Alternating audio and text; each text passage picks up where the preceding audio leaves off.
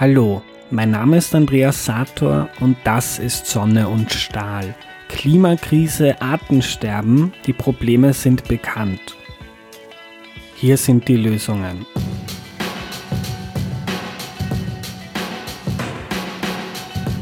Welche Rolle haben eigentlich die Medien in der Klimakrise und beim Artensterben? Sie müssen informieren, sie müssen Lösungen aufzeigen, kritisch beobachten, wie gut die Politik ihrer Aufgabe nachkommt, auf globaler Ebene bis hinein in die Dörfer und sie müssen der Gesellschaft den Spiegel vorhalten, wo Dinge falsch laufen. Wie gut der Journalismus das macht und warum er das Thema so lange verschlafen hat und das zum Teil noch bis heute tut, Darüber habe ich mit drei wirklich tollen JournalistInnen gesprochen. Ich habe Claudia Reiterer eingeladen, Sie leitet die wichtigste Diskussionsrunde in Österreich mit im Zentrum, im ORF, im am Sonntagabend. Georg Renner, er ist der Politikchef der kleinen Zeitung und hat tiefe Einblicke in den tagesaktuellen Journalismus. Und Clara Porak, ist eine der lautesten und kritischsten Stimmen, wenn es um die mangelnde Erfüllung der Aufgaben der Medien in der Klimakrise geht. Das Ganze war eine Live-Aufnahme vor Publikum in Wien am Kretzelfest der Bürgerinitiative Initiative My Meidling. Der Ton ist also nicht so toll wie gewohnt, aber die Runde war eine sehr, sehr spannende. Los geht's. Ja, schönen Nachmittag. Herzlich willkommen zur letzten Gesprächsrunde auf diesem dritten Meidlinger Klimakretzel-Symposium. Ich freue mich sehr, dass wir wieder ein spannendes Thema haben und äh, ganz, ganz tolle Gäste und äh, auch einen hervorragenden Gastgeber. Wir sind, glaube ich, alle Fans von deinen Podcasts. Wir freuen uns sehr, dass wir dich diesmal dreidimensional in echt hier haben und äh, kennenlernen dürfen. Das Thema ist Klimawandel und Journalismus. Werden die Medien der Klimakrise gerecht? Andreas Sator ist äh, Journalist und hat sich auf Lösungen für Probleme wie die Klimakrise, das Artensterben und extreme Armut spezialisiert. Er schreibt genau zu diesen Themen eine Kolumne für den Standard und er produziert den Podcast Erklär mir Wel die Welt, der zu den meistgehörten Podcasts Österreichs gehört. Darin versucht er jede Woche von Auskennerinnen, wie du sagst, äh, etwas über die Welt zu lernen und ja, jeden Dienstag, wenn es WhatsApp bimmelt, uns daran teilhaben zu lassen. Weiters betreibst du den Podcast Sonne und Stahl und schreibst Bücher. Das aktuellste Buch heißt Alles gut. Unangenehme Fragen und optimistische Antworten für eine gerechtere Welt bei Gremia und Scheriau. Ich freue mich sehr, dass du heute die Gastgeberschaft übernommen hast, dass du Gäste eingeladen hast und äh, würde dich jetzt bitten, das Mikro sozusagen zu übernehmen und deine Gäste vorzustellen. Ja, vielen herzlichen Dank für die nette Einleitung. Da werde ich fast rot. Leider, Sigrid, WhatsApp kann nicht mehr bimmeln, weil mein ähm, Firmenaccount ist gesperrt worden, aber das ist ein anderes Thema. also schönen guten Tag auch von mir.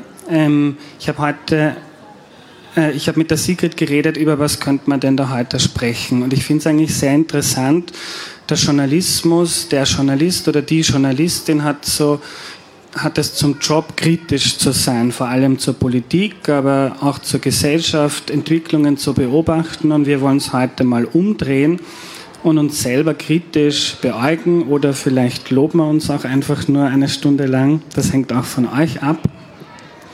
Und das Ganze ist auch eine Podcast-Aufnahme. Das heißt, ähm, wer das heute so interessant findet, kann das dann auch nächste Woche in meinem Podcast Sonne und Stahl nachhören. So, jetzt zu meinen Gästen. Neben mir sitzt Georg Renner. Ich fange mit dem Mann an. Ähm, Servus. Hallo Georg. Georg Renner ist Journalist. Er war lange, ja, lange Zeit bei der Presse tätig, ähm, dann bei Addendum oder vorher schon bei NZZ.at und ist jetzt. Zuerst NZZ, dann Addendum und jetzt bei der kleinen Zeitung, so es. Hört man den Georg auch gut im Mikro? Ja. Und ist jetzt Innenpolitikchef bei der kleinen Zeitung. Danke, dass du da bist, Georg. Neben Georg Clara Porak. Ähm, Hallo Clara ist ebenfalls Journalistin. Sie schreibt für mehrere renommierte Medien wie den Falter, das Datum oder den Stern. Clara hat das Netzwerk Klimajournalismus mitbegründet und außerdem das Medium andererseits, das zum Ziel hat, ähm, inklusiven Journalismus zu fördern und auch selbst zu betreiben. Danke, dass du da bist, Clara. Und last but not least, Claudia Reiterer, ein bekanntes Gesicht aus dem Fernsehen. Ähm, wir haben vorhin gerade gesprochen, Claudia hat ein bisschen einen für eine Journalistin untypischen Lebenslauf, weil sie war zehn Jahre lang diplomierte Krankenschwester, ist dann zum Radio gewechselt und ist seit den späten 90er Jahren in vielen verschiedenen Funktionen beim ORF tätig, die Pressestunde moderiert, konkret ähm, Hohes Haus und moderiert jetzt seit knapp sechs Jahren die wichtigste Diskussionssendung des Landes im Zentrum. Danke, dass du da bist, Claudia. Ähm, ich würde gerne mal über euren persönlichen Prozess, was Klima, Berichterstattung, Bewusstsein, Wissen ähm, betrifft, sprechen. Ähm, Georg, ich habe das bei dir beobachtet. Sag mir, wenn das ein Blödsinn ist aber dass du in den letzten Jahren deutlich mehr und auch deutlich prägnanter über Klimageschichten berichtet hast und sie auch kommentiert hast. Kannst du mal beschreiben, wie da bei dir der Prozess ist, welche Rolle spielt der Klimawandel in der Politik und wie siehst du da deine Arbeit? Ja, also es war, wie du richtig sagst, ein gradueller Prozess, der sich in den letzten Jahren ein bisschen stärker fokussiert hat. Ähm, das Thema Klimawandel oder besser gesagt äh, Ressourcenmangel, äh, Umwelt und vor allem Klima hat sich bei mir in den ersten Jahren, als ich in der Presse Chronik war und da vor allem für, für Niederösterreich zuständig war, vor allem auf dieser Ressourcenebene zuerst einmal manifestiert. Bei dem Thema Platzverbrauch, der Frage, wie viel Strom verbrauchen wir, wofür verwenden wir unsere Ressourcen im Land und so weiter. Das Klimathema ist dann erst vor einigen Jahren, ich kann das relativ genau festmachen, äh, in den, in den Fokus gerückt, als ich einen sensationellen Artikel gelesen habe, im, ich glaube es war im New York Magazine, ähm, The Uninhabitable Earth, ähm, die unbewohnbare Erde. Das ist ein Artikel über das zu dem Zeitpunkt wahrscheinlichste und ein bisschen Worst-Case-artige Szenario, was passiert, wenn sich die Erde um 2 Grad erwärmt oder wahrscheinlich um 3 Grad, um 5 Grad und so weiter und halt sehr bald einmal unbewohnbar wird. Das ist in aller Drastik, aber sehr nüchtern beschrieben hat. Ähm, und das mit einer ganzen, ganzen Menge an wissenschaftlichen Quellen, ganz toll Online-Version verlinkt hat, äh, wirklich jede Aussage mit Studien belegt hat. Das war für mich so ein bisschen das Erlebnis, wo ich wirklich das erste Mal plastisch vor Augen geführt habe, was bedeutet diese eher abstrakte Zahl 2 Grad, 3 Grad, 5 Grad Erderwärmung konkret. Und ja, war damals gerade junger Vater, hat mich natürlich auch zum Nachdenken gebracht, was für eine Erde hinterlassen wir da unseren Kindern. Und ich habe mir damals vorgenommen, das Thema stärker auf die Agenda zu setzen in meinem bescheidenen Wirkungsbereich und versuche das tagtäglich und wo immer ich mit Politik in Berührung komme, einfach einzubringen und zu thematisieren und mitzudenken. Das ist faszinierend, weil es zeigt, was guter Journalismus bewirken kann in unseren Köpfen, aber auch interessant, dass sehr reflektierter politischer Mensch, ähm, dass es doch dann diesen einen Artikel gebraucht hat. Du hast sicher vorhin ganz viele andere Artikel gelesen, mitbekommen, Weltklimaberichte seit Jahrzehnten. Übrigens keine Kritik, bei mir war das auch ein Prozess in den letzten Jahren. Ähm, warum glaubst du, hat das so lange gedauert, bis das irgendwann Klick gemacht hat? Das ist eine gute Frage, aber ich glaube ganz generell ist es einfach so, dass äh, wir alle täglich mit 100.000 unterschiedlichen Themen beschäftigt sind. Im Alltagsleben, mit äh, jetzt gerade Schulbeginn mit äh, Fragen wie zahle ich meine Rechnungen, wie geht es meinen Verwandten und, und, und. Und da geht die Drastik einzelner Aspekte, einzelner Beziehungen, einzelner Themen einfach oft unter. Und wenn man das irgendwo einmal punktuell vor Augen geführt hat, bekommt, wieder bei einschneidenden Erlebnissen oder eben im Idealfall guten Journalismus, ähm, ist das einfach ein Erlebnis, das natürlich den Ausschlag geben kann, was Großes in Bewegung zu setzen, im Idealfall. Claudia, wie war das bei dir? Gab es so einen Punkt, wo du dir gedacht hast? Ähm, ich finde, dass man immer, dass man immer schon trennen muss, was äh, denkt man persönlich äh, und so weiter, immer einen professionellen Zugang haben muss. Ich persönlich habe schon 2007 ganz massiv äh, begonnen, äh, Klimaschutz oder Klimakrise oder Erderhitzung, was man halt am liebsten äh, sagt dazu, ähm, in die Köpfe zu bringen, journalistisch, weil ich eben ein tägliches Magazin gemacht habe, das konkret heißt, das gibt es auch noch immer. Aber ich war damals bei der Gründung dabei und ähm, es war dann eben meine Initiative, weil ich gesagt habe, wir müssen das einfach äh, in die Gesellschaft bringen. Also das heißt, ich habe das, äh, ich finde, und ich habe erst vor kurzem einen Vortrag einmal online gehört von Wolfgang Blau, der das gesagt hat, was ich schon 2007 gemacht habe, nämlich systemisch das zu betrachten, dass das nicht nur eine Angelegenheit ist für die Politik, für die Wirtschaft, sondern auch für Lifestyle, für alles. Und ich wollte es eben in diesem Konsumbereich hineinbringen. Und ich weiß noch genau, dass am Anfang geheißen hat, wenn ihr jede Woche was dazu macht, also wir haben auch also wirklich jede Woche was gemacht.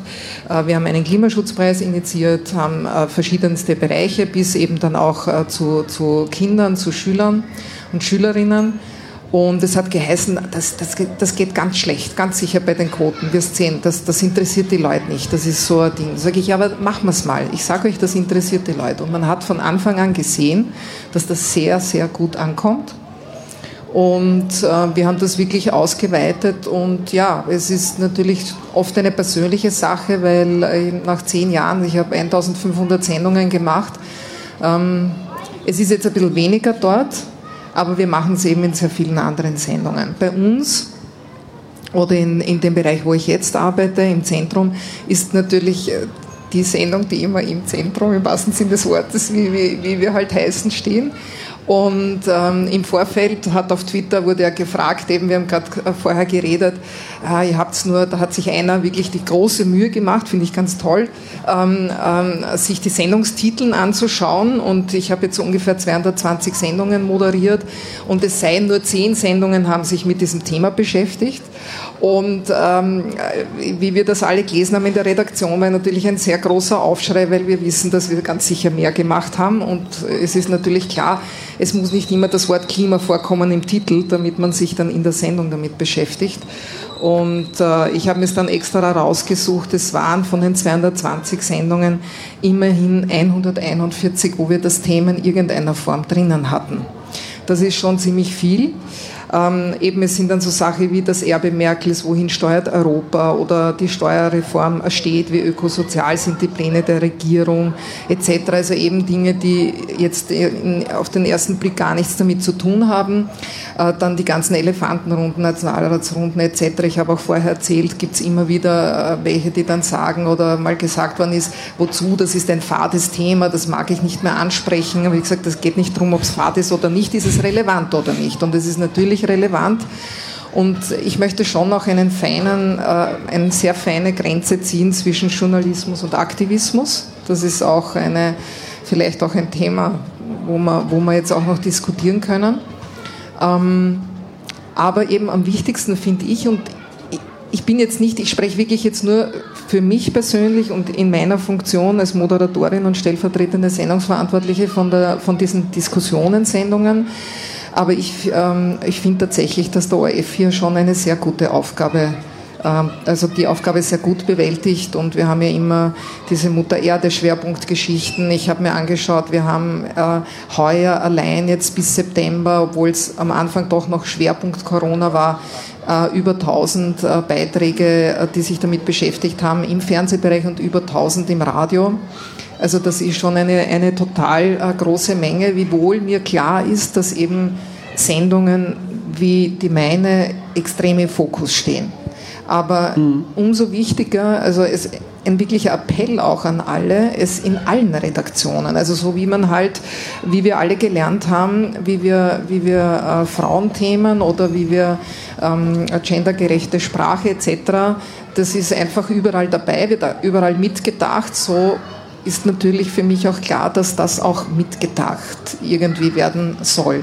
Und wir hatten, kann ich erinnern, ich, meine Redaktion konnte sich nicht so schnell erinnern. Wir hatten jetzt wirklich extrem äh, viel zu tun, jetzt vor allem gestern, seit gestern noch dazu.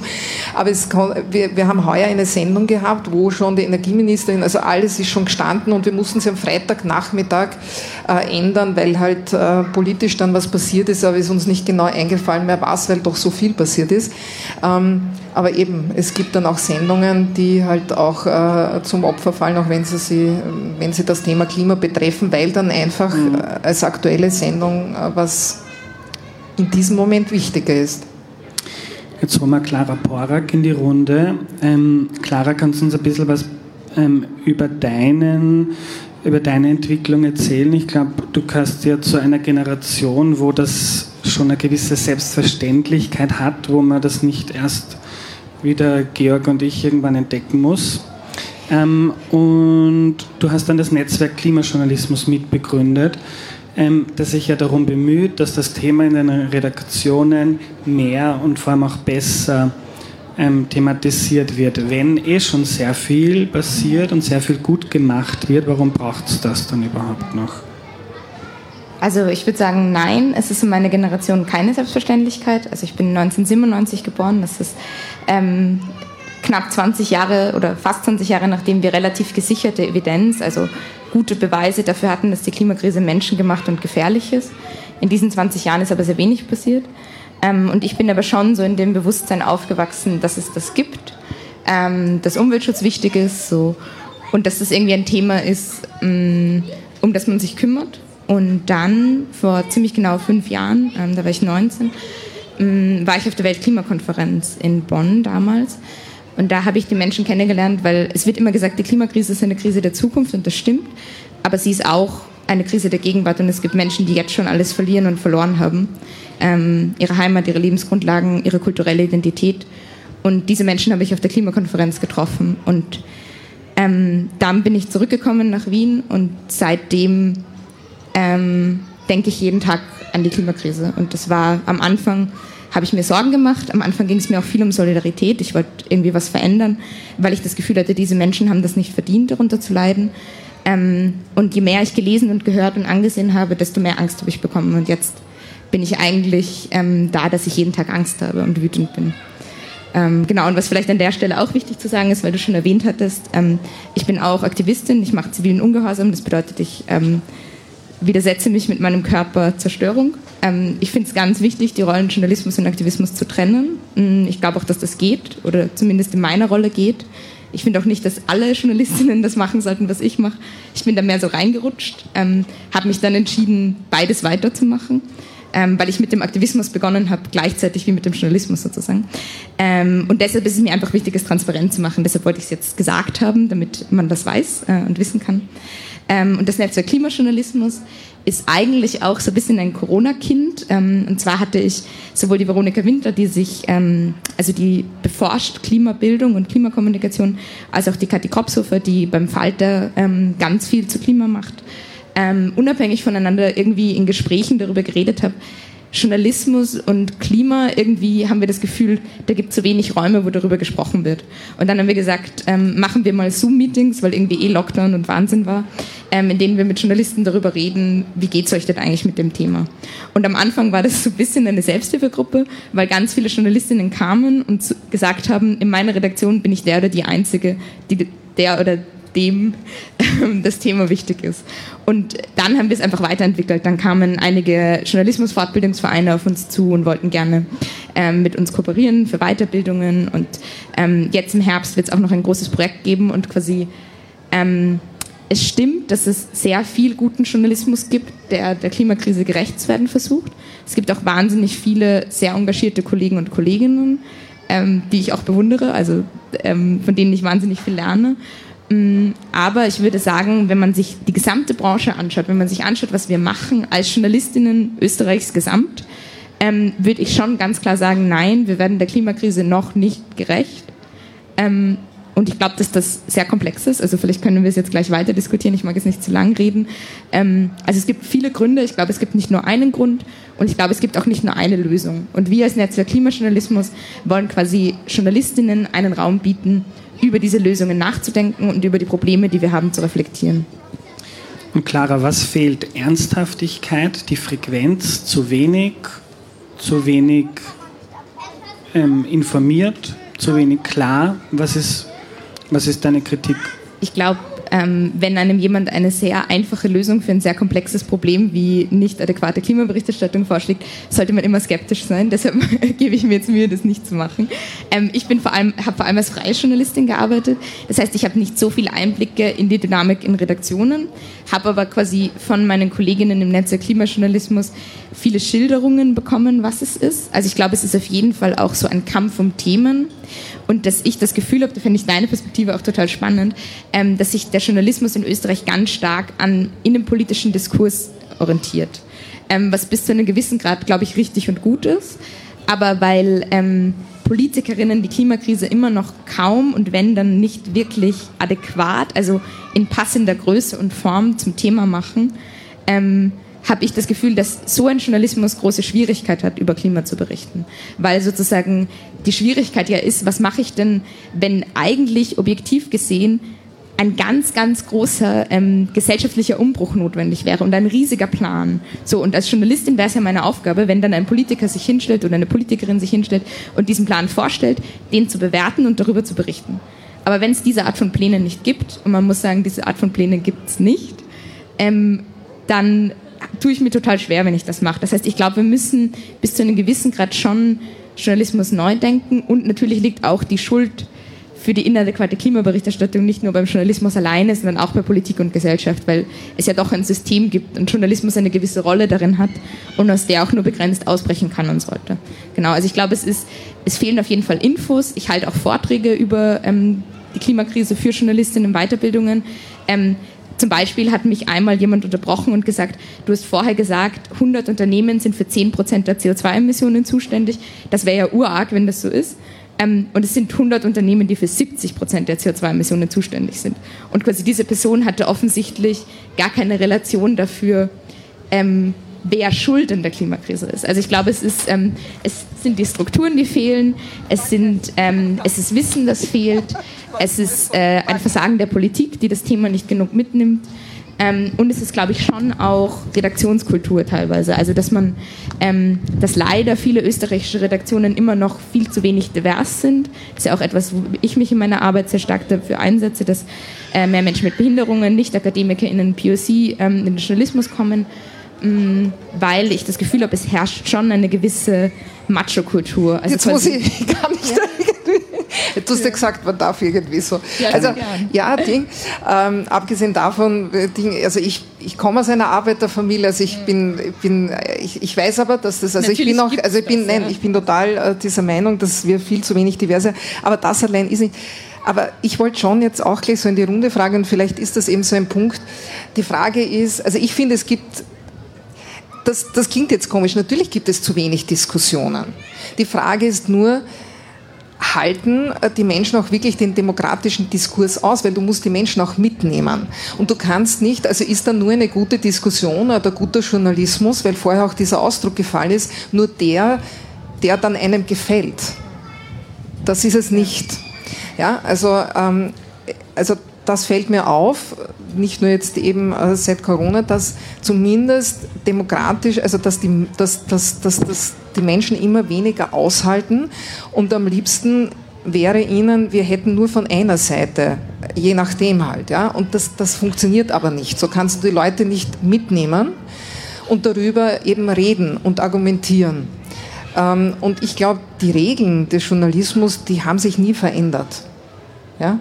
Und die Diversität, die insgesamt wichtig ist in den Redaktionen, bestimmt aber letztlich nicht darüber, ob guter Journalismus gemacht wird oder nicht. Aber das glaube ich, ich auch nicht. Okay, Clara, okay. bitte. Ähm, ich glaube nur, dass es es einfacher macht ich glaube, dass es einfach leichter ist, wenn man unterschiedliche Lebensrealitäten hat, die repräsentiert sind. Ja. Und was ich schon auch merke, dass, also kann man gut oder schlecht finden, aber ist so, ähm, dass gerade jüngere Menschen, die jetzt auch noch jünger sind als ich, also die 15, 16, 17-Jährigen, ähm, das auch ganz massiv einfordern. Und ich arbeite auch mit Jugendlichen in meiner Freizeit und da kommt voll oft das Feedback, ähm, das finde ich blöd, weil da ist niemand, der aussieht wie ich. Also kann man, kann man gut oder schlecht finden, dass es da eine gewisse Anspruchshaltung gibt. Aber ich glaube, wenn wir junge Menschen mit unserem Journalismus mitnehmen wollen, müssen wir da, müssen wir da was ändern. Also das auf jeden Fall. Aber es stimmt natürlich, guter Journalismus hat Regeln, ist ein Handwerk und kann gelernt werden und zwar von jedem. Ich darf heute die Rolle von der Claudia übernehmen und die Leute unterbrechen und den Finger heben. Äh, mich wird, Clara, du hast sehr viele Punkte angesprochen. Einen möchte ich gern hervorheben, nämlich diese Tendenz des Journalismus, dass man sich auch pro Profession ähm, daran orientiert, was gerade politisch die Agenda ist, welche Reformvorhaben gibt es, welche Pressekonferenzen und dann ordnet man das kritisch ein. Ähm, jetzt war es lange so, dass, der, dass Klimapolitik ähm, ganz weit hinten war ähm, in der Agenda der politischen Parteien, außer der, außer der Grünen und vielleicht auch noch der Neos. Ähm, das würde mich noch interessieren, Georg und Claudia, wie seht ihr das? Wie viel kann man dann selber Agenda-Setting machen, wichtige Themen ähm, ähm, bearbeiten und wie, wie geht man damit um? Mit der Kritik, die Clara da geäußert hat? Ähm, grundsätzlich, äh, wo fangen wir an? Äh, grundsätzlich, wenn ich überlege, okay, welche Themen wollen wir unseren Leserinnen und Lesern heute, morgen präsentieren, orientiere ich mich an so einer klassischen Matrix aus Relevanz und Interesse das ist jetzt Journalismus 101, ist aber vielleicht nicht jedem geläufig. Äh, Interesse sind die Geschichten, über die die Leute gerne reden, die ich zu Hause meinem Nachbarn erzähle. Relevanz sind die Sachen, die tatsächlich Einfluss auf mein Leben haben. Und die idealen Geschichten sind sowohl interessant als auch relevant. Also ganz klassisch Wahlergebnisse. Über die Bundespräsidentenwahl rede ich zumindest in meiner Peer Group praktisch mit jedem. Äh, vielleicht ist relevant, aber nicht interessant ein Handelsabkommen Österreichs mit Brasilien, das wahrscheinlich auf meinen Alltag langfristig sehr viel Einfluss hat, aber jetzt nicht das Thema ist, das ich mit meinen Nachbarn über den Zaun regelmäßig bespreche. Und interessant ist der Tod der Königin, aber der hat keine besonders unmittelbare Relevanz auf mein Leben. Klimathemen haben eine enorme Relevanz, sind aber sehr schwer so darzustellen, meiner Erfahrung nach, dass sie unmittelbar für den Leser, für die Leserin interessant sind. Ähm, und das macht es oft schwer, das herunterzubrechen. Wir bei der Kleinen und ich vermute bei den meisten Regionalzeitungen in Österreich haben so den, den Leitsatz Nähe schafft Betroffenheit. Also das, was unsere Leserinnen, unsere Leser in ihrem Leben, in ihrer Nachbarschaft unmittelbar begegnet, das sind die Sachen, die sie wirklich betreffen und für die sie dann auch Leserinteresse entwickeln. Das merken wir in unseren Zugriffszahlen, die wir ja auf der Website in Echtzeit und in jedem beliebigen Zeitraum jederzeit darstellen können, ganz stark. Wenn wir sagen, okay, in Pakistan sind gerade 30 Millionen Menschen von Überflutungen betroffen, sehr wahrscheinlich äh, gepusht durch die Klimakrise, dann hat das relativ wenig Bedeutung für unsere Leserinnen und Leser wenn wir aber die Trockenheit in Kärnten, die, die Unwetter in, im, im, im Trautal, äh, Waldbrände in Slowenien auf dieses Level herunterbrechen und sagen, ja, die Häufigkeit dieser Ereignisse steigt und es wird mehr werden und da Betroffene vor Ort, an Ort und Stelle äh, noch vorstellen können, dann ist das was, was für die Leser interessant ist und die Relevanz auch sehr unmittelbar vermittelt. Und es ist relativ harte journalistische Arbeit bei Themen, von denen wir wissen, dass sie wichtig sind, diese Unmittelbarkeit herzustellen, dieses, dieses dem Leser, der Leserin vermitteln, dass sie betroffen sind und ihnen vermitteln, wie wird euch das in Zukunft betreffen. Dieses Abstraktionslevel auf die unmittelbare Ebene runterzubrechen, das steht dem oft im Weg. Und das ist jetzt bei so einzelnen Katastrophenereignissen wie Dürren, jetzt gerade in Deutschland zum Beispiel, äh, etc., noch relativ leicht vermittelbar, aber wenn man das Ganze dann auf langfristigere Ebenen oder den Zusammenhang zwischen der Air Power Show, bin gleich fertig, in der Steiermark, die für uns ein großes Thema ist, weil wir in der Steiermark Regionalzeitung sind, und dem CO2-Ausstoß von dort und was bedeutet das dann für die Klimakrise ähm, in den nächsten Jahren und Jahrzehnten herzustellen, das ist schwer und ja, jeder macht gern leichte Arbeit. Mhm. Und Aber der Aufwand ist diese Betroffenheit herzustellen. Entschuldigung. Aber ist das nicht ein super, also ich glaube, es ist eine sehr präzise Schilderung, aber gleichzeitig auch eine große Kritik am Journalismus in der Vergangenheit, weil man in dieser Logik quasi darauf warten muss, dass die Klimakrise eskaliert, dass die Türen kommen, die Hochwasser und dann ist es eine Geschichte. Ähm, ja. Ich finde, man kann im Anschluss Aber sagen. Entschuldigung, na, ich meinte nur jetzt, weil du ja uns beide, Entschuldigung, Tag. Ähm, ich sehe es jetzt ein bisschen anders. Also man kann das schon oft runterbrechen und so. Das Haupt, äh, die Hauptgeschichte ist ja die, warum die Politik, sie sind die Entscheidungsträgerinnen und Träger. Und warum tut sich die Politik insgesamt schwer?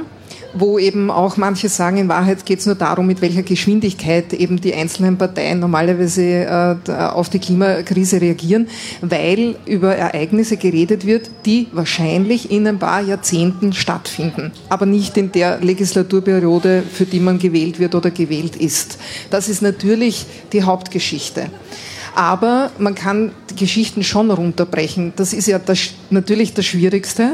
Aber wenn du jetzt eben hernimmst, die erneuerbaren Energien, jetzt natürlich auch äh, äh angefacht eben durch diese äh, Kriegssituation und durch diese Gasgeschichte, ähm, hier kann man schon sehr viel machen. Also äh, die, die, die neue, jetzt wir, ich weiß nicht, äh, bitte, da sind wahrscheinlich Totalexperten oder Expertinnen da, 1700 Beta-Joule oder so verbrauchen wir ungefähr im Jahr an Energie. Über 1000 sind fossile Energien, es wären aber nur an die 40 Sonne und, und, und Wind, der Rest ist eben hauptsächlich Wasserkraft. Also es gibt extrem viel zu tun bei den erneuerbaren Energien. Ähm, was ist zu tun? Also quasi wirklich einmal, man muss wirklich so runterbrechen auf das, was gleich in der Praxis da ist und man hat sofort jetzt einen Bezug, weil es gibt niemanden, der jetzt nicht gern unabhängiger wäre von dem Gas. Aber manche können gar nicht. Aber die, die können, wissen auch nicht, was sie tun sollen. Und die, die, die könnten sagen, ja, aber ich kriege einen Installateur nächstes Jahr irgendwie im Herbst oder so. Also man kann auch Leute unter Umständen sogar mitnehmen, die das gar nicht so zuerst mit der Klimakrise sehen. Also es ist schon, es ist schon eine Möglichkeit, hier Politik, Wirtschaft, die Lebenssituation, die Kriegssituation etc. Das geht schon, finde ich. Ja? Aber man muss es immer auf ein Gebiet. Ja? Das, das was, was alles so unzufrieden macht, wenn wir zum Beispiel eine, eine Sendung haben, ist, ah, ihr habt das Thema A und B gehabt, aber habt nicht äh, äh, C bis Z gehabt. Das geht sich halt nicht aus. Weil dann ist, sind alle unzufrieden, zu Recht, weil man dann eben immer nur eines halt anreißen kann. Ist auch insgesamt so. Ja? Aber prinzipiell kann man die Politik nie außen vor lassen. Aber natürlich, ich, wir sind eine, eine politische Sendung, weil letztlich, ob jetzt auf nationaler Ebene, auf EU-Ebene oder auf globaler Ebene, es sind trotzdem die, äh, die die Entscheidungen treffen und äh, sonst wird da gar nichts weitergehen. Also sage ich jetzt, mhm. wird es nicht helfen. Aber bleiben wir bei uns, weil Politik kritisieren tun wir eh ständig, versuchen wir uns noch weiter zu kritisieren. Ähm, also ihr habt gesagt, Journalismus muss Dinge interessant machen, die relevant sind. Das ist eine große Aufgabe, eine wichtige und so kann man dann auch Klimajournalismus äh, interessant für die Leute machen. Mich würde noch interessieren, ähm, es gibt ja, also die Klimakrise ist ja nicht so ein Thema von vielen. Also heute ähm, Ukraine, morgen Covid, übermorgen Klima, sondern das spielt ja überall rein. Ähm, und jetzt ist es schon so, dass, glaube ich, das Bewusstsein stark gestiegen ist. Klimakrise ist nicht irgendwas, sondern das bedroht unsere Art zu leben in den nächsten Jahrzehnten und in der Zukunft noch viel mehr. Und ich finde es so spannend, das Wort Klimakrise hat sich eigentlich relativ durchgesetzt, auch aufgrund, glaube ich, vieler Aktivistinnen, die sich da bemüht haben. Aber wenn man sich dann die Berichterstattung anschaut, ähm, dann kommt, also jetzt wieder Claudia, das, da zitiere ich den Adrian Hiss, der hat gezählt, welche Sendungen zu welchen Themen bei im Zentrum ähm, und hat er da gezählt, ich glaube in den letzten sieb, also in einem Zeitraum von eineinhalb Jahren 70 Folgen, 40 zu Covid kein Wunder, ist das relevanteste Thema. Und dann gibt es Zeiträume, ähm, und jetzt ist vielleicht Klima dann ein Teil davon gewesen, aber nicht das Hauptthema. Dann gab es zwischen, sagt er, zwischen 2020 und 2021 70 Wochen durchgehend keine Folge dezidiert zu einem Klimathema. Und das, diese Frage muss jetzt gar nicht unbedingt nur Kritik an im Zentrum sein, sondern die Frage ist, ist die Klimakrise ein Thema von vielen oder ist es das Thema, ist es die entscheidende Krise? Weil wenn es letzteres ist, dann ähm, sehe ich das im österreichischen Journalismus noch nicht so wiedergespiegelt. Claudia, ich habe dich angesprochen. Magst du gleich ja, antworten? Also ich habe es eh vorher gesagt, dass, das muss ich leider wirklich ein bisschen zurückweisen, weil, weil, weil eben, also wenn es auch ein Thema, also wenn es nicht das Hauptthema, heißt ja nicht, dass es dann das Hauptthema ist, in, in, wenn ich eine Sendung habe, die 60 Minuten dauert und ich habe drei Themen und ein Thema davon ist dann, dass sich damit beschäftigt, dann ist das auch sehr viel.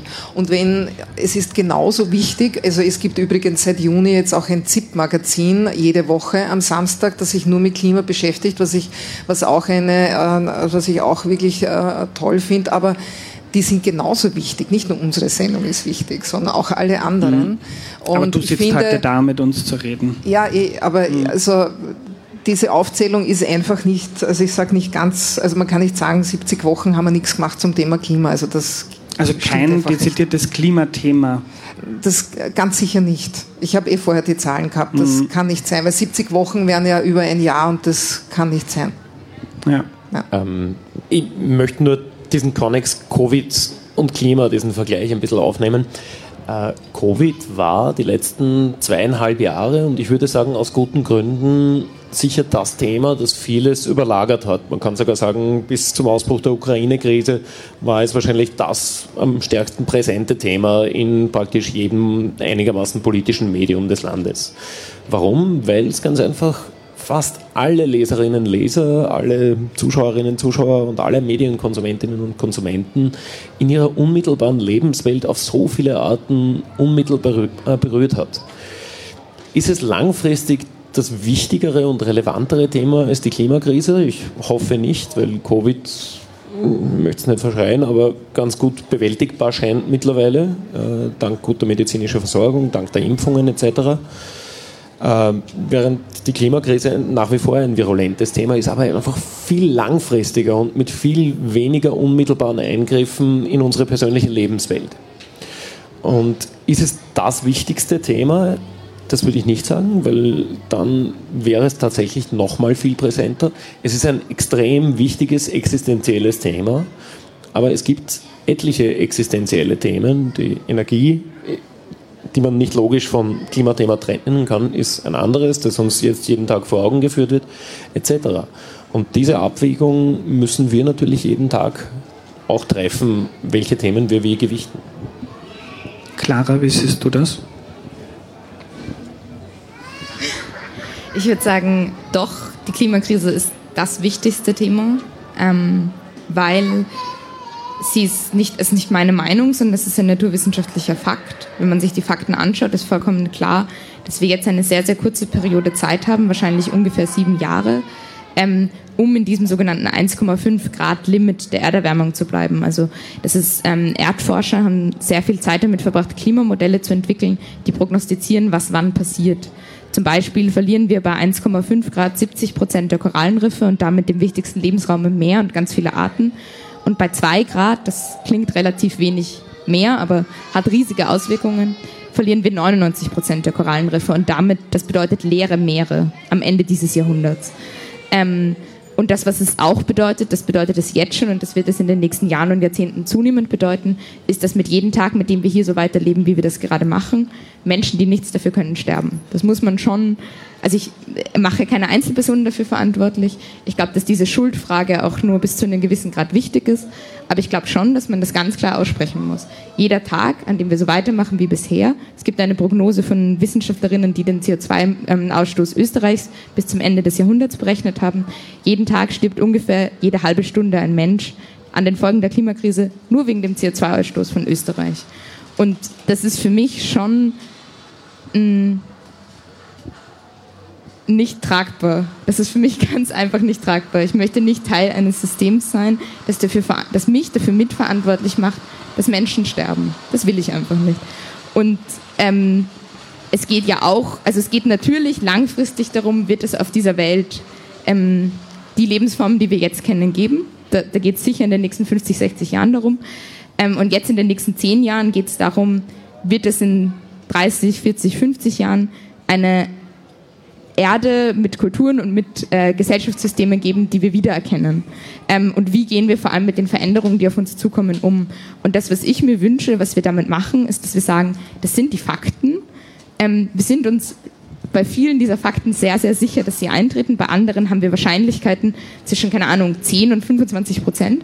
Aber wenn ich zu 25 Prozent weiß, dass die Art und Weise, wie ich gerade lebe, zu absurder Zerstörung führt, dann würde ich ja auch damit aufhören. Also es stimmt, dass es Prognosen für die Zukunft sind und dass die nicht sicher sind. Das muss man schon sagen. Also WissenschaftlerInnen können sich irren und es kann sein, dass es gar nicht so schlimm ist, wie wir denken.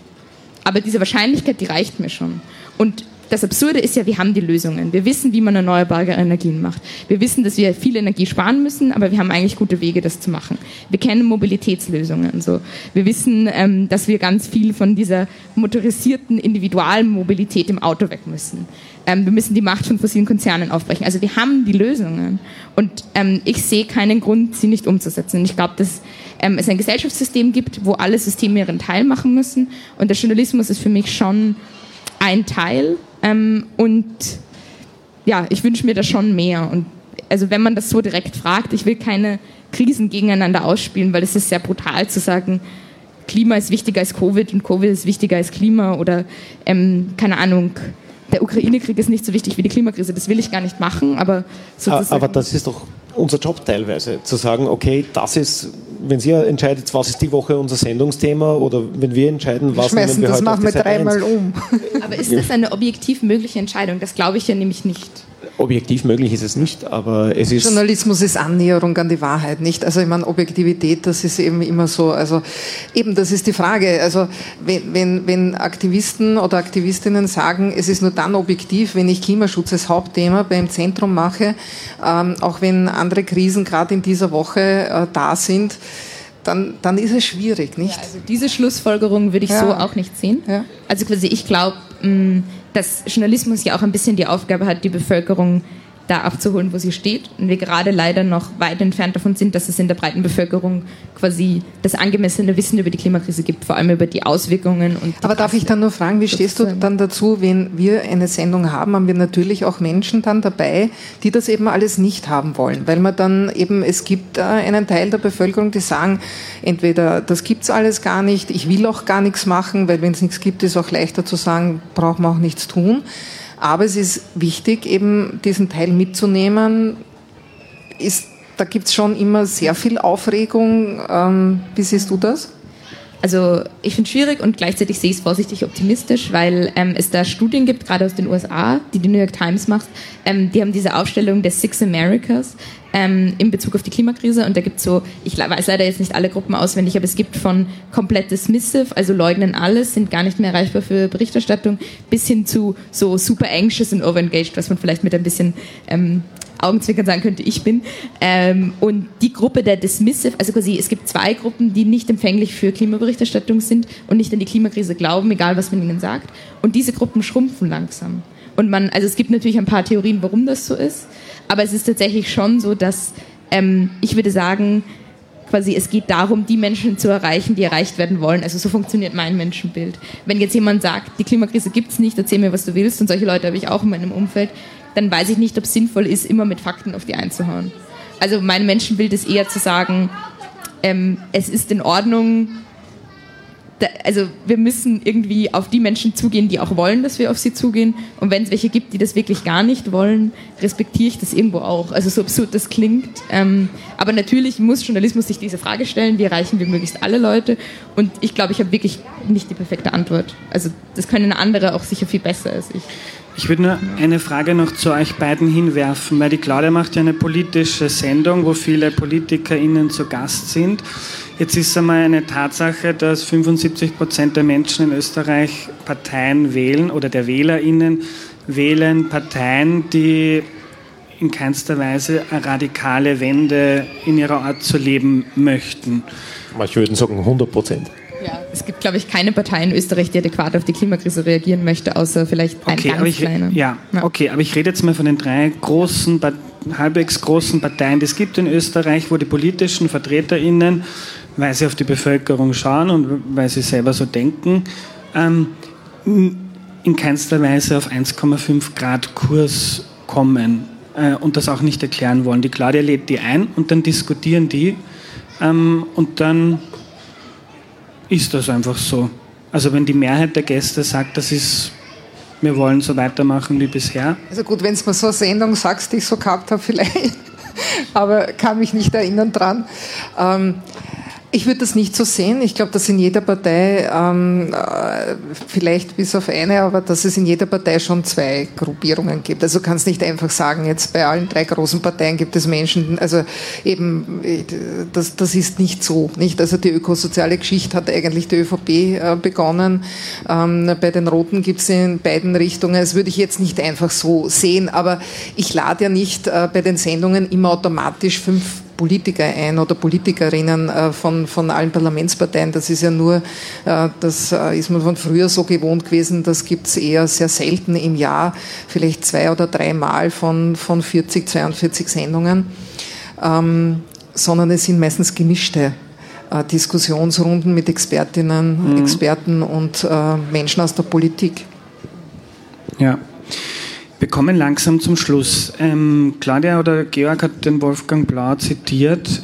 Der hat so eine kleine Forderungsliste an den Journalismus ähm, bei der Republika äh, publiziert und die möchte ich kurz durchgehen. Der sagt zum Beispiel, der zitiert die Chefin der AFP, der französischen Nachrichtenagentur, und sagt, also die hat an ihre MitarbeiterInnen gerichtet, so wie es völlig normal ist für jeden Kulturjournalisten, für jede Sportjournalistin, ähm, dass man auch wirtschaftliche Aspekte einbaut in die, in die Recherchen. Ähm, also wie viel Geld hat der Film jetzt eingespielt oder äh, was auch immer. So ist es auch wichtig, dass irgendwie das Bewusstsein in der ganzen Redaktion da ist, nicht nur im Klimaressort, ähm, dass jeder sich erstens auskennt, was ist ein Treibhausgasbudget, ähm, wie viel haben wir noch, was heißt das dann ganz konkret? Ähm, und dass man auch so ökologische Klimaaspekte einbaut in die Geschichten. Ähm,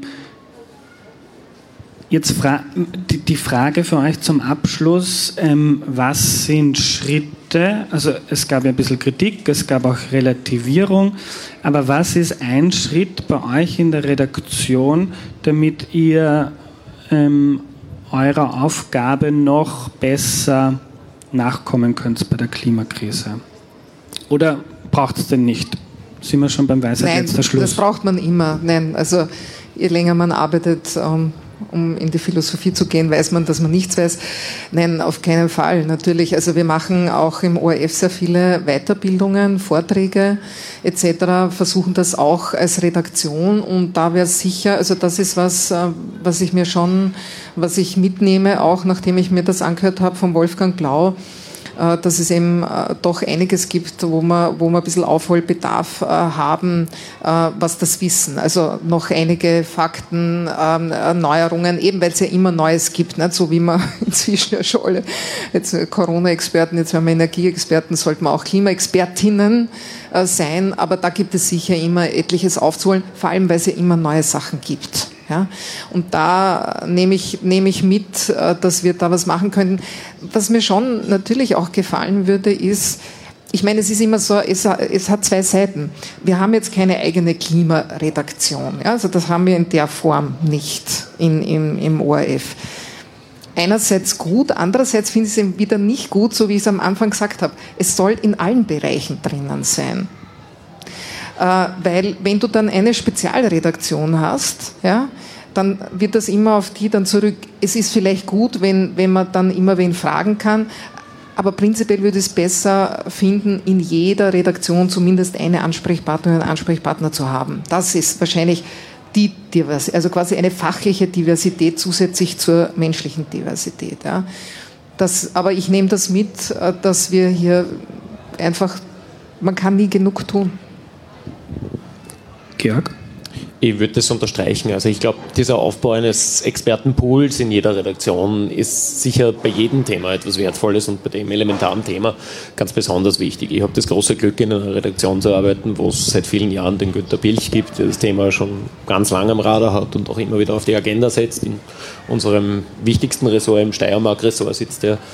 Ähm, und so, wie es in jedem Sportressort wahrscheinlich, jetzt nicht, nicht ganz mein Gebiet, äh, einen, einen Fußballexperten gibt, der jeden Club bis in die Regionalliga runter auswendig weiß, so wie es in jedem Politikressort idealerweise einen Kollegen gibt, der in einer bestimmten Partei alle Kontakte parat hat, so wie es im Wirtschaftsressort idealerweise einen Energieexperten gibt, sollte es in jeder Redaktion einen Kollegen, eine Kollegin oder idealerweise mehrere Leute geben, die als Ansprechpartner für den Rest dienen mit ihrer Expertise, die äh, denen relativ schnell erklären können, was heißt das, wie viel Treibhausgasbudget haben wir noch, was bedeutet 2 Grad und so weiter. Weil einfach diese fachliche Diversität und fachliche Expertise in ihrer Redaktionskonferenz natürlich dazu beiträgt, das Thema besser und umfassender für die Leser und Leserinnen darzustellen. Clara, du bekommst das Schlusswort. Okay, ich komme jetzt ein bisschen mit der Hippie-Scheiße. Darf man in deinem Podcast fluchen? Ich habe es jetzt gehört. Okay, gut. erlaubt.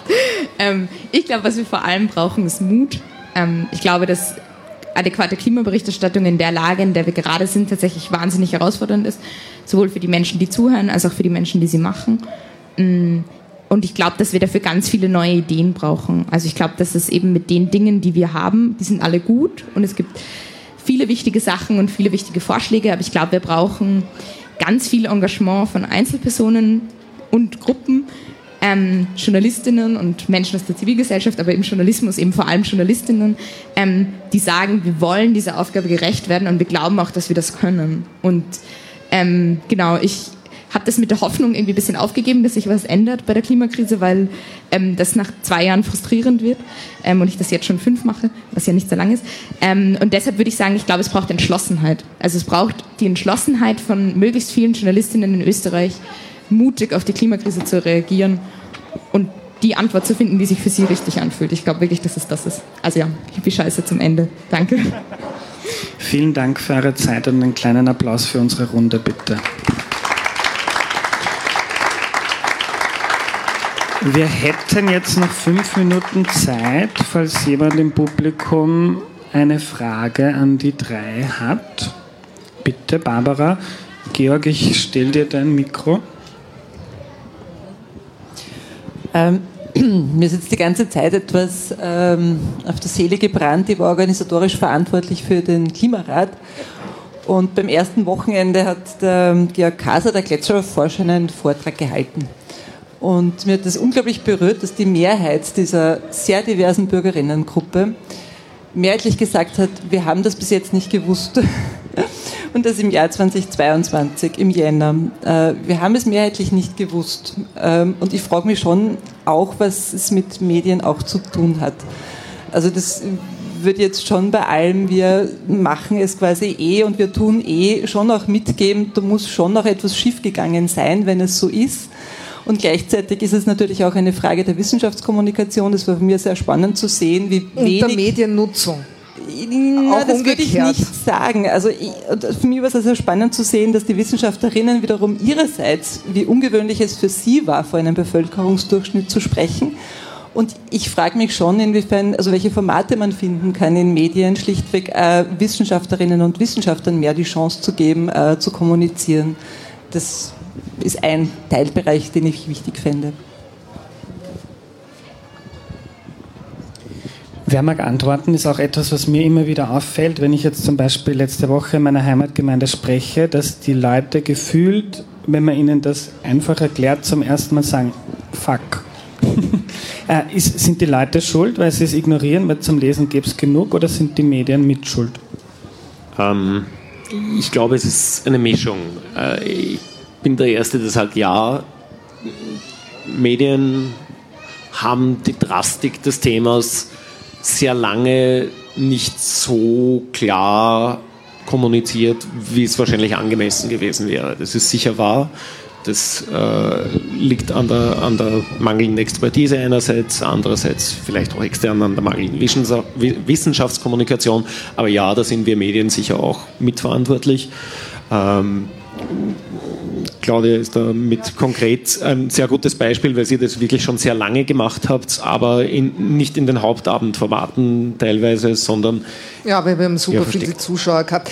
Ich finde Alarmismus, es gibt nicht schwarz oder weiß, schon gar nicht bei diesem Thema der Vermittlung, aber Alarmismus ist auch immer sehr schwierig. Also was ich schon merke, ist, wenn man zu große Alarmstimmung macht, dann machen die Leute auch die Ohren zu. Und ich glaube, dass es ganz schwierig ist jetzt in diesen Krisenzeiten, ähm, die, also ich merke, dass irrsinnig viele sagen, ich lese gar nichts mehr. Ich schaue gar nicht, weil mir ist das irgendwie, ich habe ehrlich gesagt, ich, diese ungewisse Zukunft und so weiter, ich, ich nehme aber mit, ja, wie kann man aber Menschen irgendwie animieren, dass sie dann doch irgendwas lesen, anschauen etc. Also wenn wir diese, diese Schwerpunkte machen, Mutter Erde, das funktioniert sehr, sehr gut.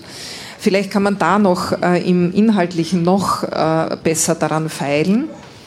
Ähm, aber es ist schon, es ist schon wirklich eine, eine große Mischung. Also ich merke, dass, dass Leute mir sagen, mir ist das alles zu viel. Mhm. Ja, also die Frage ist, wie erreichen, also man, das ist alles kein Punkt, dass man nicht weiter daran arbeitet.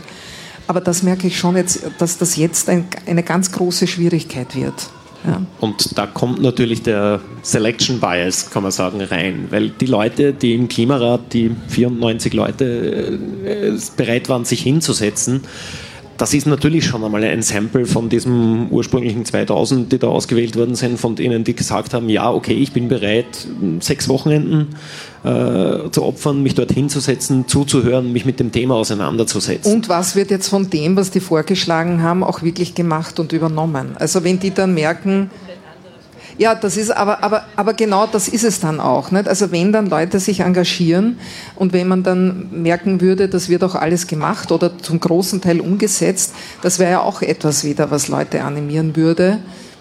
Aber die Frage war ja, warum wissen die, warum war denen nicht bewusst, ähm, was da eigentlich auf uns zusteuert. Clara. Ich glaube, ich würde euch beiden zustimmen, aber es ein bisschen umdrehen. Also quasi, ich finde es total spannend. Ich kenne ganz viele solcher Geschichten, also wo Menschen mir erzählen, dann habe ich einmal diese Person getroffen und dann plötzlich habe ich begonnen zu merken, wie wichtig die Klimakrise ist. Oder dann habe ich einmal diesen Text gelesen. Ähm, und ich glaube, was wir vergessen und was wir zu oft vergessen als Journalistinnen, ist, dass Journalismus auch Beziehungsarbeit ist. Also wenn man mal überlegt, wenn man bei sich selber überlegt, was sind Momente, in denen ich mich mit neuen, schwierigen Themen auseinandersetzen kann. Also ich weiß von mir, ich muss mich sicher fühlen, ich muss mich ernst genommen fühlen und ich muss das Gefühl haben, dass ich so wichtig bin, dass es auch wichtig ist, dass ich mich mit der Welt auseinandersetze. Und das habe ich ehrlich gesagt nicht immer. Also wenn es mir gerade nicht gut geht, wenn ich mich nicht sicher fühle, wenn das Format nicht passt, dann habe ich das nicht. Und ich glaube, also ich würde fast sagen, hey, scheinbar ist dieses, man spricht im echten Leben miteinander, etwas, wo demokratischer Diskurs irgendwie besser funktioniert als im Internet und vielleicht sogar besser als im Fernsehen. Und vielleicht ist das was, das passiert ja gerade bei so Membership-Medien, ähm, so ein bisschen das, was der Andreas mit seinem Podcast macht, was auch ich gerade zu machen versuche, ähm, ja immer mehr, dass man sagt, man hat irgendwie eine Community, die sich trifft, um mit oft einem Nischenthema, aber manchmal auch breiten Themen ähm, auseinanderzusetzen. Und ich glaube, dass das schon, also es ist wieder ein komplexes Problem, komplexe Lösung, aber ich glaube, ein Teil der Lösung ist ganz sicher, wir müssen ähm, uns in einer Welt, in der wir merken, es gibt voll viele Krisen, die eskalieren, sichere Räume schaffen, in denen wir eben nicht zumachen müssen. Darf ich noch was ergänzen? Immer praktisch bleiben, also immer irgendwie beim Leben bleiben. Zum Beispiel das Thema Wasser wird viel zu wenig irgendwie genommen. Ja, wir haben überall Probleme, was das Wasser betrifft, eben aufgrund der Türen etc., was dazu führt, dass zum Beispiel eben die Wasserkraft gar nicht so gesteigert werden kann, was wir gerne hätten, damit wir eben äh, unabhängiger wären vom russischen Gas. Andererseits eben das ist jetzt wieder ein eigenes Thema, ob man das will oder nicht, aber eben für diese Übergangszeit, CO2-mäßig wäre es ja gut, aber das andere will ich jetzt nicht bewerten, AKW nicht gekühlt werden können. Das ist einer der Hauptgründe, warum die Hälfte eben in, in Frankreich stillstehen, weil man gar nicht die Kühlung hätte, weil man das Wasser braucht, aber das braucht man eben für was anderes.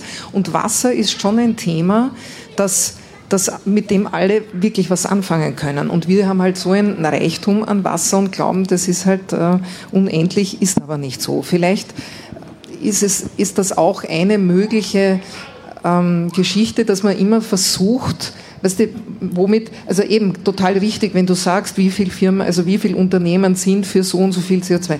Aber die Lebenswelt von jedem Einzelnen zu erreichen. Und das ist offenbar beim Klimarat gelungen, nicht? Also wenn man die, wenn man das wirklich erreicht und sagen, okay, das habe ich nicht gewusst, dann ist, dann geht das wirklich ins Herz hinein. Ja? Also, um es banal zu sagen. Vielleicht sowas in der Richtung. Gibt es noch eine Frage von jemandem im Publikum? Dann würden wir uns noch die, kurz die Zeit nehmen. Bitte. Dankeschön. Ich würde meine Frage an die Vorrednerin anschließen und zwar würde mich interessieren, weiß man denn, wen man erreicht mit der eigenen Klimaberichterstattung? Also ich kann mir vorstellen, beim ORF oder auch bei der kleinen Zeitung gibt es Leserinnen oder Zuschauerinnen. Erhebungen erreicht man da damit diejenigen, die sich eh schon immer für das Thema interessieren, die eh schon mehr oder weniger Bescheid wissen und sich halt noch mehr informieren möchten? Oder hat man, also gibt es da Ergebnisse, dass sie dieser Kreis der Interessierten, der Zuschauerinnen und Leserinnen erweitert und gibt es da Überlegungen, wie man denn vielleicht auch Menschen anspricht, die für dieses Thema bisher nicht anzusprechen waren? Ähm, ich weiß leider weit weniger über meine Leserinnen und Leser, als ich gerne wissen möchte. Da ist uns die Datenschutzverordnung ein bisschen im Weg leider. Aber äh, meine Erfahrung ist, dass wir eine mit Klimaberichterstattung, ich habe mit dem Wort ein bisschen Probleme, weil wie gesagt, es spielt einfach in jedes Thema rein. Und natürlich, wenn in Kärnten ein Unwetter ist und wir einen Meteorologen dazu interviewen, äh, wie stark werden solche Ereignisse zunehmen, dann ist das Klimaberichterstattung, knüpft aber unmittelbar an einem Ereignis an und da erreichen wir Zehntausende, manchmal Hunderttausende Leserinnen und Leser damit. Äh, das sind nicht nur die, die quasi die wöchentliche Klimakolumne lesen, sondern das sind tatsächlich Leserinnen und Leser, die einfach einen Anknüpfungspunkt in ihrer Lebenswelt haben. Was wir, und ich glaube, das trifft auf alle äh, Zeitungsjournalistinnen und Journalisten zu, merken einfach, diejenigen, die antworten, also die kommentieren oder uns Mails schicken auf Artikel hin, sind immer die, die entweder sagen, ja super, endlich schreibt es das, oder umgekehrt, die sagen, so ein Blödsinn, das gibt es ja gar nicht und außerdem, warum sollen wir was tun, solange der Chines nichts tut. Ähm, also es sind immer die Outliers, aber was meine feste Überzeugung ist, ist, dass es eine ganz breite Mitte gibt, die wir mit unserer Berichterstattung erreichen. Wir kleine erreichen äh, Print ca. 600.000 Leserinnen und Leser, äh, die das mitbekommt. Da wird nicht jeder davon einen Artikel lesen, in dem das Klima vorkommt, aber äh, wir erreichen viele Leserinnen und Leser und können da stückchenweise Bewusstseinsbildung betreiben. Also bei uns gibt es schon eine, eine, ziemlich genaue Sozialforschung, weil es eben verschiedene Gruppen gibt, also von Hedonisten und Hedonistinnen, Digitalisierer nennen wir sie, bürgerlich-konservative. Und da gibt es bei unserer Sendung schon einmal im Jahr, schauen wir uns das ganz genau an, ähm, wo sind wir stark, wo haben wir ein bisschen dazugewonnen und da gibt es schon Gruppen, äh, wo wir wissen, welche, welche Themen sind, sind stärker von Interesse für Junge, die etc. etc. Und da schauen wir uns das schon genauer an. Also es geht schon. Also wir haben da schon ein bisschen neue, äh, neue Gruppen also ein bisschen aufholen können. Äh, und das ist schon, das wird uns auch immer dann positiv angerechnet, kann man immer mehr tun. Aber das gibt das gibt's. Wir schauen uns das genau an.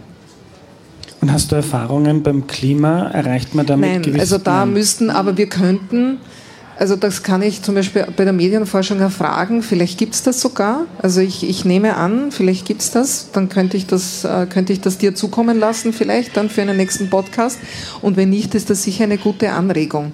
Aber wir haben da eine ganz tolle, äh, äh wirkliche Forschungsabteilung, die sich wirklich genau damit beschäftigt. Welche, also welche äh, eben wirklich in der Sozialforschung, wen interessiert das, wenn nicht, wer ist überhaupt nicht erreichbar, wie muss man es machen, dass es dann besser ist. Aber da hilft natürlich eben diese ganzen ähm, äh, digitalen Geschichten, online, TikTok und so weiter. Also das merken wir dann natürlich schon, dass es dann besser wird. Ja. So klar, und jetzt das wirkliche Schlusswort nochmal an dich die Frage, aber auch wie erreicht man Leute, die man noch nicht erreicht, medial mit Klimaberichterstattung und diesen Themen? Ähm, any advice?